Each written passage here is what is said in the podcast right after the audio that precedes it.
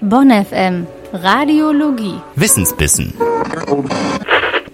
Guten Abend an diesem Montag zu den Radiologie Wissensbissen mit mir, Leo Beulen. Und mir, Tobi Blum. Euch ist bestimmt letzten Montag aufgefallen, dass wir ein paar Fragen auf Instagram gepostet haben. Diese Fragen, die wurden alle auf dem Wissenschaftsschiff der MS Wissenschaft beantwortet. Da gab es leider lange Schlangen, also wenn ihr es nicht drauf geschafft habt, dann keine Sorge, wir beantworten sie heute für euch. Und zudem haben wir noch, wie gerade eben schon angekündigt, einen Interviewgast. Wir haben heute Professor Pude da von der Uni Bonn. Der wird uns gleich erzählen, was er als Bioökonom so macht und ähm, was sein neuestes Projekt ist. Heute geht es um das große Thema Nachhaltigkeit, genauer gesagt um nachwachsende Baustoffe. Bei uns zu Gast ist Professor Ralf Pude. Er hat die Professur für nachwachsende Rohstoffe am Inres-Institut für Nutzpflanzenwissenschaften und Ressourcenschutz. Herzlich willkommen, schön, dass Sie hier sind. Ja, gerne. Herr Professor Pude, Sie sind Bioökonom. Was genau können wir uns unter Bioökonomie vorstellen? Ja, ganz kurz gesagt, wir wollen weg von fossiler äh, Wirtschaften hin zu ähm, biobasierten, auf nachwachsenden Rohstoffbasierten Wirtschaften. Und da spielen halt einfach diese nachwachsenden Rohstoffe, die man stofflich oder energetisch nutzen kann, die große Bedeutung. Okay, und natürlich auch von mir. Guten Abend und schön, dass Sie hier sind. Ähm, Sie forschen an der Uni Bonn, sitzen aber am Campus Klein-Altendorf in der Nähe von Rheinbach. Ähm, ich persönlich muss sagen, ich habe es heute zum ersten Mal gehört, diesen Namen. Ich wusste gar nicht, dass wir da einen Campus haben. Ähm, was ist denn das Besondere an diesem Campus? Also können wir uns als, ich sag mal, Stadtkinder in Anführungszeichen, äh, uns das wie ein Bauer Bauernhof vorstellen? Ja, also die Uni Bonn hat drei solcher Versuchsgüter. Eins für Tiere, das ist in Königswinter Frankenforst, eins für organischen Landbau, das ist in Hennef und am Campus Rhein-Altendorf zwischen Rheinbach und Meckenheim haben wir alles, was sich mit Pflanze beschäftigt, zusammengezogen. Die Uni Bonn hatte mal mehrere Versuchsgüter und dort haben wir seit äh, zehn Jahren intensiv äh, investiert und haben da die modernste Forschungsinfrastruktur von Gewächshäusern bis mobilen Gewächshäusern, Freilandflächen, wo wir Versuche rund um Pflanzen Pflanzen machen, die man als Nahrungsmittel, aber auch als nachwachsende Rohstoffe nutzen kann. Das heißt, die ganzen Pflanzen, an denen Sie forschen, die produzieren Sie auch selbst, da müssen Sie nichts zukaufen. Ähm, nein, wir, wir kaufen auch zu. Wir machen ja auch äh, zum Beispiel Versuche im Weizen, aber wir selektieren auch ganz neue Pflanzen, zum Beispiel in Zusammenarbeit auch mit dem Botanischen Garten hier in Bonn. Ähm, also das ist, erstreckt sich von Sorten, die auch jeder Landwirt kaufen kann, bis Neuentdeckungen, die wir selber äh, gestartet haben. Also es ist ein ganz weites, ganz weiter Bereich. Der Botanische Garten ist ja in Poppelsdorf. Das Inneres-Institut, an dem Sie sitzen, ist ja auch in Poppelsdorf. Heißt das, Sie müssen immer hin und her pendeln oder ist Ihr Hauptsitz in Klein-Altendorf auf dem Campus? Ich habe in Bonn kein Büro, aber ich halte natürlich die Vorlesungen in Bonn und da ist man natürlich dann in engen Austausch mit den Studenten, aber natürlich auch mit den Kollegen der Fakultät. Ähm, genau, ähm, Sie forschen momentan an nachwachsenden Rohstoffen, das haben wir äh, eben schon gesagt. Ähm, und Sie forschen seit Ihrer Promotion an äh, Miscanthus, ich hoffe, ich habe das richtig ausgesprochen, oder auf Deutsch auch China-Schilf. Ähm, das ist eine Süßgrasart, die bis zu vier Meter hoch werden kann. Also ich habe ein Foto davon gesehen, auch auf Ihrer Website. Das ist wirklich, wenn man daneben steht, schon gewaltig. Ähm, was genau stellen Sie daraus her? Ja, also ich, streng genommen habe ich schon sogar meine Diplomarbeit über diese Pflanze geschrieben. Ich bin also da einer sogar der ersten in ganz Deutschland, der sich mit dieser Pflanze beschäftigt und das hier an der Uni Bonn. Ich war immer bisher an der Universität Bonn tätig in verschiedenen Bereichen. Wir haben uns zunächst um den Anbau dieser Pflanze in Diplom, in Doktorarbeit gekümmert. Und trotzdem ist es schwierig, diese neue Pflanze den Landwirten rüberzubringen, weil das ist eine mehrjährige Pflanze, nicht wie Rüben, Weizen, Gerste, die der Landwirt gewöhnt ist. Und ähm, obwohl die Pflanze so interessant ist, obwohl die so rasant schnell wächst, obwohl die vier Meter jedes Jahr hoch wird, riesige Erträge bringt, ähm, war es schwierig, die Pflanze den Landwirten näher zu bringen. Und zwar deshalb, weil man gleichzeitig auch ähm, Absatzwege finden musste. Und deshalb haben, sind wir also sehr schnell gestartet, uns auch mit der Nutzung und vor allem mit der stofflichen Nutzung von dieser Pflanze, die nach vorne zu bringen. Aber was kann man denn jetzt daraus herstellen? Also die Pflanze war in die Öffentlichkeit geraten, um sie als Energiepflanze zu verwenden. Der bekannte Fernsehmoderator Franz Alt hat mal das Buch Schilfgras statt Atom geschrieben und meinte mit diesem Schilfgras Miscanthus. Aber ich sage schon immer von Anfang an, es ist viel zu schade, Biomasse einfach zu nehmen, zu verbrennen, sondern man muss die höher stofflich nutzen und kann die irgendwann dann mal in so einer Kaskade später energetisch nutzen. Es ist viel zu wertvoll, dieser Rohstoff. Und dann muss man sich angucken, was hat die Pflanze für Eigenschaften. Ja, zum Beispiel einen sehr hohen Ligningehalt, aber auch einen sehr hohen Siliziumgehalt. Silizium ist auch noch schlecht bei der Verbrennung. Und deshalb habe ich einfach nachgedacht, wofür braucht man Silizium, wo kann Lignin eine Rolle spielen. Und da lag das fast schon nahe. Verwunderlich, dass da keine Ehe drauf gekommen ist, die Pflanze für baustoffliche Anwendungen zu nutzen. Weil Silizium gibt dann eine feste Bindungsmöglichkeit und Lignin kann sehr viel Wärme speichern. Das heißt, also genauer gesagt, nutzen Sie ähm, Miscanthus als Dämmstoff. Was braucht ein Dämmstoff denn ansonsten noch außer Silizium und Lignin? Das Weiße im Inneren vom Stängel, das sogenannte Parenchym, das kennt man vielleicht vom Maisstängel oder von der Sonnenblume, wenn man die mal aufmacht, dann ist es ja innen dieses weiße Material, was schon aussieht wie Styropor. Und dieses Parenchym hat sehr viel Poren und dieses macht den, diese Besonderheit die Dämmung aus. Also der Stängel ist außen fest, das ist Silizium, und innen drin dieses weiße Material ist also dieses Dämmende und deshalb hat man gleichzeitig einen Bau- und Werkstoff, der fest ist, aber gleichzeitig auch noch hochdämmend ist. Und das ist eine ganz äh, interessante Kombination. Und die Idee war damals, ich habe auch darüber schon meine Habilitationsarbeit geschrieben, ein Leichtbeton zunächst aus dieser Pflanze zu entwickeln, indem man einfach die kleinen gehäckselte Pflanze mit Zement mischt und daraus einen hochdämmenden Leichtbeton herstellt. Und dafür habe ich auch 2002 den Förderpreis Landes Nordrhein-Westfalen bekommen. Okay, kommen wir nochmal zurück zu den ähm, Dämmstoffen. Ähm, also normaler Putz, wie man ihn heute konventionell kennt. Ähm, zum einen, woraus besteht der? Und wenn man, also vielleicht wird das ersichtlich, wenn Sie die Bestandteile da nennen. Ähm, wieso braucht man denn nachwachsende Alternativen zum normalen Putz? Also, ähm, wenn man sich ein bisschen näher mit äh, auseinandersetzt, braucht man für Putz zum, zum Beispiel Kalk und Sand oder Zement oder Gips.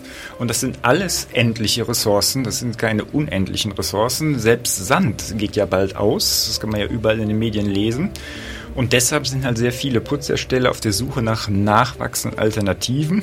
So wie Torf äh, immer weniger abgebaut werden kann, ähm, sucht man hier auch einfach nach Alternativen. Das Problem ist nur, dass sich meistens diese Putzhersteller diese Ressourcen, also zum Beispiel Gips, ganz langfristig gesichert haben und es dauert, bis man die überzeugt, auf nachhaltige, also Bioökonomie zu setzen. Okay, und ähm, das ist ja, steht ja alles unter dem äh, Oberbegriff Nachhaltigkeit. Ähm, wir haben jetzt den Rohstoff, wir haben am Ende das nachhaltige Produkt. Ähm, wie ist denn die Nachhaltigkeit oder die Energiebilanz bei dem Schritt dazwischen, bei der Herstellung? Es würde ja nichts bringen, wenn man einen super Rohstoff hat äh, und ein super Produkt am Ende, aber die Herstellung äh, frisst so viel Energie, dass es am Ende dann von der Energiebilanz eigentlich nicht so nachhaltig ist. Das wird Sie jetzt vielleicht verwundern. Der bekannteste nachwachsende Rohstoff ist Raps. Und da ist Input, Output, Energie, die man reinschickt und das, was man rausholt, 1 zu 2 bis 1 zu 3. Und bei Miscanthus ist es 1 zu 15. Sie holen also das 15-fache an Energie raus, also weil das eine absolute Low-Input-Pflanze ist. Sie müssen kaum düngen, sie haben eigentlich gar keinen Pflanzenschutz, außer im ersten Jahr das Unkraut zu bekämpfen. Und das ist eigentlich verwunderlich, dass es nicht viel mehr machen. Und das liegt einfach daran, dass wir einfach, wir selbst hier als Uni Bonn, Absatzwege für nachwachsende Rohstoffe versuchen zu entwickeln. Und um halt diese Absatzwege zu finden, müssen sie ja auch irgendwie mit der Wirtschaft zusammenarbeiten. Also wenn es keine Firmen gibt, die ihre Produkte kaufen möchten oder die ihre Produkte vertreiben möchten, können sie diese Absatzwege ja einfach schlichtweg gar nicht schaffen. Wie treten sie denn in den Kontakt mit diesen Firmen? Also einmal ist es äh, bei diesem Dämmputz äh, sehr schön, dass wir das Ganze patentiert haben und äh, dass wir also darüber mit den Firmen in Kontakt treten können. Wir haben aber auch um den Campus Klein-Altendorf drumherum den sogenannten Bio-Innovation Park gegründet, wo wir mit den Firmen der Region und den Hochschuleinrichtungen der Region, da gehört die Alanus Hochschule in Alfter dazu und die Hochschule Bonn-Rhein-Sieg, die in Rheinbach einen Standort hat, mit denen forschen wir zusammen und den Unternehmen der Region. Und wir haben hier mehrere Unternehmen, mit denen wir also an diesen Produkten weiterarbeiten, versuchen also unser Wissen in die, in die ähm, Gesellschaft, in die Praxis umzusetzen und das Schöne ist, bei mir schreiben immer sehr viele ihre Bachelor-Masterarbeit. Das sind auch dann die potenziellen Arbeitgeber für die Studenten später. Und wir haben also mittlerweile, ich glaube, schon über zwölf Studenten in den umliegenden Firmen ganz schnell unterbringen können, wo also dann man hier in der Nähe sogar direkt einen Arbeitsplatz auch noch genau in diesem innovativen Forschungsbereich finden kann. Das klingt ja quasi perfekt für die Studierenden. Ähm, der Bio Innovation Park, den haben Sie 2015 gegründet. Warum haben Sie nicht einfach selbst eine Firma gegründet? Wenn man ein Patent hat, kann man ja auch als universitäre Forschungsgruppe einfach eine Ausgründung starten. Ja, das haben schon ein paar Studenten von mir selber gemacht. Ähm, einer hat sich mit dem schnell wachsenden Baum Paulovnia eine Ausgründung schon ganz schnell 2009, 10, so im Jahreswechsel vorgenommen. Jetzt gerade sind wieder zwei Studenten dabei, eine Ausgründung zu machen. Ich sehe das eher als meine Aufgabe, da ich ja beschäftigt an der Universität Bonn ist, junge Menschen zu motivieren, hinsichtlich Gründung zu motivieren. Und das gelingt, glaube ich, ganz gut in letzter Zeit. Und die Uni Bonn stellt sich ja auch gerade hier neu auf mit Enercom, mit dem Exist-Förderprogramm, sodass wir also da den Studenten auch wesentlich mehr bieten können. Bringt das Ihnen konkret dann auch noch Vorteile? Also bekommen Sie so mehr Forschungsmittel einfach darüber, dass Sie mit den Firmen kooperieren? Ähm, ja, also ich kann gar nicht noch mehr Forschungsprojekte annehmen. Das ist äh, sehr einfach, weil das ist halt der boomende Bereich, also einer der boomenden Bereiche zurzeit. Ähm, das kann sich natürlich jetzt alles Corona-bedingt etwas ändern, dass die Fördermittel natürlich knapper werden. Ähm, deshalb ist mir also immer der Kontakt mit den Studenten wichtig, dass die möglichst neue Ideen mitbringen und die versuchen wir dann umzusetzen, versuchen da an Geldmittel zu kommen. Bisher gelingt das ganz gut und äh, ja, das ist eigentlich das Ziel, immer die Studenten im Vordergrund zu stellen. Das klingt nach einem sehr guten Ziel an der Uni. Ähm, genau, aber also sind Sie denn zufrieden, wie es momentan aussieht? Also wünschen Sie sich denn mehr Unterstützung in dem Punkt, vielleicht von Seiten der Uni, vielleicht von Seiten des Landes, des Bundes? Oder sind Sie momentan zufrieden und sagen, so wie es gerade läuft, damit können wir arbeiten? Ja, man kann natürlich immer noch mehr machen, das ist äh, klar. Es ist eigentlich ein wachsender Bereich und es wäre schön, wenn man natürlich da noch äh, mehr Zeit für bekäme, für die Forschung. Und ich glaube, dass auch die Universitätsleitung gerade daran ist, dass dieser Bereich weiter ausgebaut wird. Ich dachte ja immer, nachwachsende Rohstoffe, da sind wir eigentlich schon ganz gut aufgestellt, denn gerade in vielen Studenten-WGs gibt es ja unglaublich viel einfach aus Holz, so eine Holzküche. Und Holz ist ja selbst auch ein nachwachsender Rohstoff. Wieso gibt es denn auch beim Holz, also beim normalen Baum, den man wachsen lässt, den man fällt und wo man dann was verarbeitet, auch noch Potenzial, das zu verbessern? Ja, ähm, Sie sehen ja, wenn Sie mit dem Fahrrad äh, hier mal durch den Kottenforst fahren, wie, wie viele Fichten gerade absterben durch den Borkenkäfer. Und es ist vorhersehbar, dass es demnächst keine Fichten mehr geben wird. Es gibt zwar jetzt gerade genügend Holz, aber in Zukunft nicht mehr. Und Fichten wachsen halt extrem schnell. Und wir versuchen hier zum Beispiel mit dem Baum Paulovnia eine Alternative zu finden. Ein Baum, der Jahresringe von 5, 4, 5 Zentimetern, nicht Millimetern hat. Einer der schnell wachsenden Bäume, der hier auch im Botanischen Garten steht.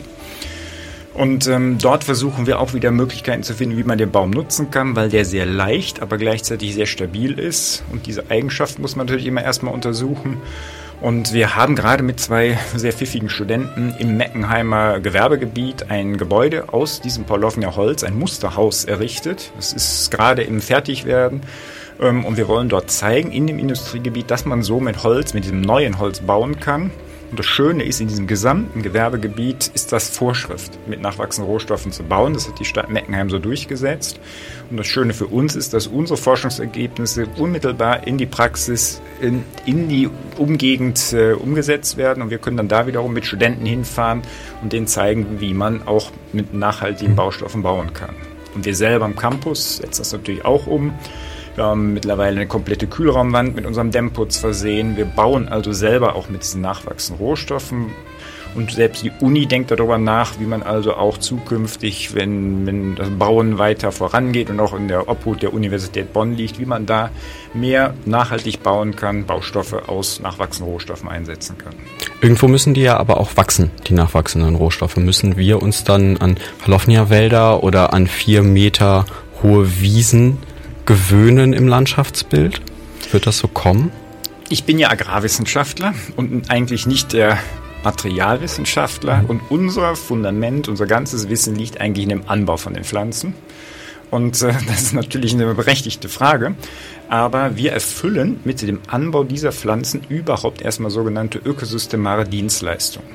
Das heißt, ähm, die Pflanzen binden enorm viel CO2. Miscanthus bindet 30 Tonnen CO2 pro Hektar im Jahr. Da finden Sie keine andere Pflanze, die so viel CO2 binden kann. Die Pflanze bietet Erosionsschutz, Rückzugsgebiet für Nützlinge und das ist einfach ein Aspekt, den Landwirte immer mehr auch erfüllen müssen. Landwirte müssen sogenannte ökosystemare Dienstleistungen erbringen. Und da zählt zum Beispiel die Pflanze Miscanthus zu, die in dem sogenannten Greening ähm, anerkannt ist. Also grundsätzlich wollen wir erstmal, dass man überhaupt mit dem Anbau der Pflanze etwa einen positiven Aspekt für die Umwelt macht.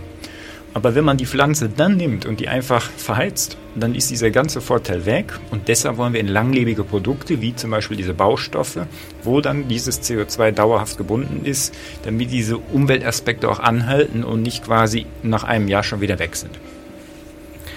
Okay, also es kann natürlich sein, dass es jetzt äh, in den natürlich in den Kreisen, aus denen Sie kommen, äh, das alles ähm, schon Schnee von gestern ist. Aber für mich waren zum Beispiel die ganzen Namen Miscanthus, dann äh, äh, Polovnia, glaube ich, ähm, waren neue Namen und da kam mir gerade die Frage, wie viel Ihrer Arbeit ist an den Pflanzen, die Sie schon kennen, zu forschen und wie viel, äh, also wie ist der Anteil, neue Pflanzen zu suchen, zu erforschen, kennenzulernen und zu sagen, okay, das ist dann die nächste Pflanze, die ich einem Studenten gebe, damit er sie erforschen kann oder die ich dann selbst erforschen werde. Ähm, also es ist man merkt vielleicht, dass es lange dauert, äh, so Pflanzen ähm, in die Praxis zu bringen, weil ich habe ja vorhin gesagt, ich habe schon Diplomarbeit über Miscanthus geschrieben. Das dauert extrem lange, um das nach vorne zu bringen. Man darf ja auch nicht irgendeine Pflanze zu früh in die Öffentlichkeit bringen und dann, dann kann man auch einen Negativerfolg. Ähm, deshalb ist also da immer noch der Schwerpunkt, Anbausysteme erstmal zu zeigen, dass das geht, den Landwirten vor Ort am Campus Altendorf zu sagen, so kann man es anbauen. Und wenn ihr mal um den Campus Klein Altendorf im Fahrrad drumherum fahren würdet, würdet ihr mehrere Landwirte, mittlerweile sind es glaube ich acht, äh, finden, die dort um den Campus drumherum Miscanthus anbauen, weil sie sehen, dass es geht. Also erstmal muss ein Landwirt das sehen und dann fängt er es auch an zu bauen. Also da liegt der Schwerpunkt drauf. Ähm, mit Max Weigand vom Botanischen Garten ähm, stehe ich im regen Austausch und dann suchen wir immer mal wieder nach neuen äh, Pflanzen, äh, tauschen uns da ganz eng aus. Das geht also auch fakultätsübergreifend und das muss ja auch genauso sein, dass man sich kennt und einfach gemeinsam Sachen nach vorne bringt und nicht jeder in seinem Kämmerchen sitzt und da irgendwas entwickelt. Haben Sie denn auch schon Produkte entwickelt, die jetzt jeder von uns Studierenden zum Beispiel kennt? Also irgendwas, was in unserer Lebenswelt ist. Wir sind ja noch nicht in dem Alter, wo man schon ein Haus bauen möchte und sich Gedanken um den Putz macht. Ähm, ja, ähm, wahrscheinlich, wenn Sie mal Äpfel gekauft haben, dann werden Sie wahrscheinlich so ein Schälchen aus, äh, aus aus nachwachsenden Rohstoffen, die wir zu Papier verarbeitet haben, äh, gesehen haben, sogar was ziemlich sicher schon in Händen gehalten haben.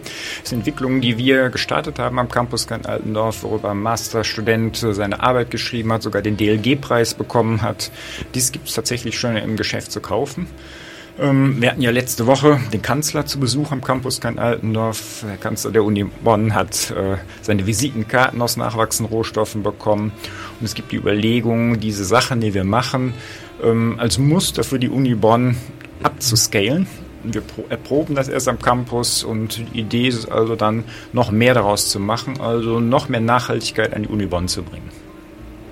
Das Ziel von Dr. Ralf Pude, Professor an der Uni Bonn erforscht an nachwachsenden Rohstoffen und hat nach, aus nachwachsenden Rohstoffen schon Materialien wie Putz entwickelt, aber auch die Apfelverpackung, die wir im Supermarkt vielleicht manchmal in unseren Händen halten. Vielen Dank, dass Sie bei uns waren und Ihre Forschung vorgestellt haben.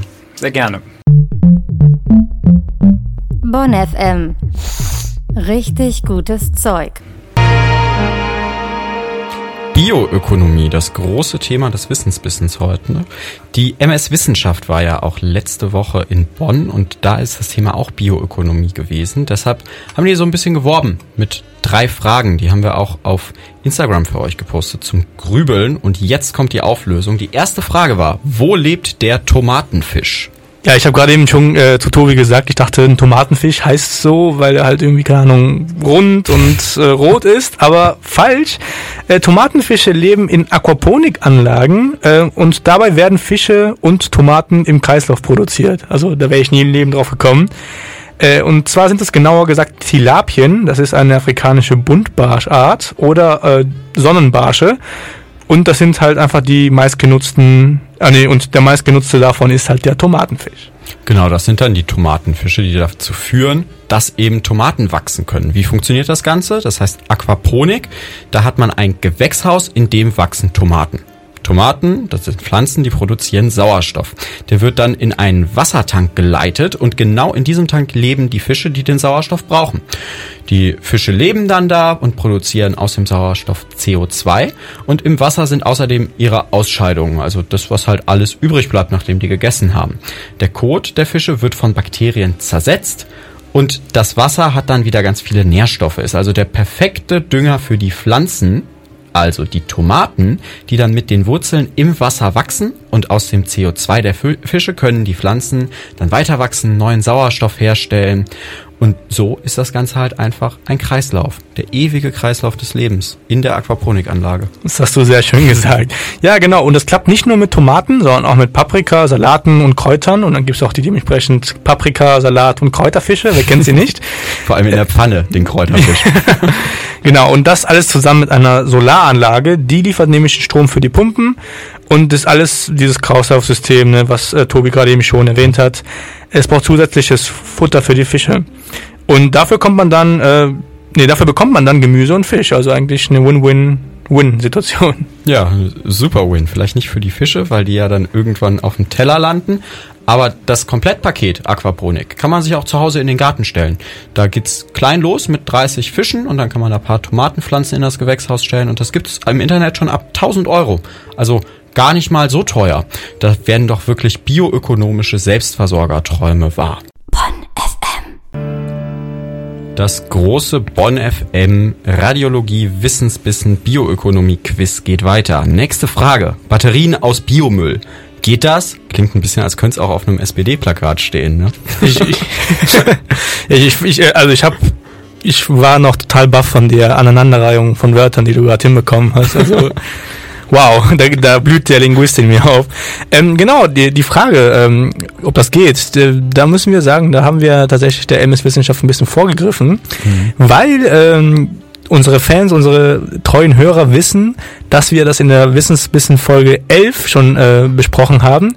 Batterien können aus zum Beispiel Resten von Stink- und Jackfrucht hergestellt werden, wahrscheinlich auch aus anderen, ne, aber da haben wir drüber berichtet, weil das momentan so der Burner in der Biomüll-Batterien-Szene ist. Ja.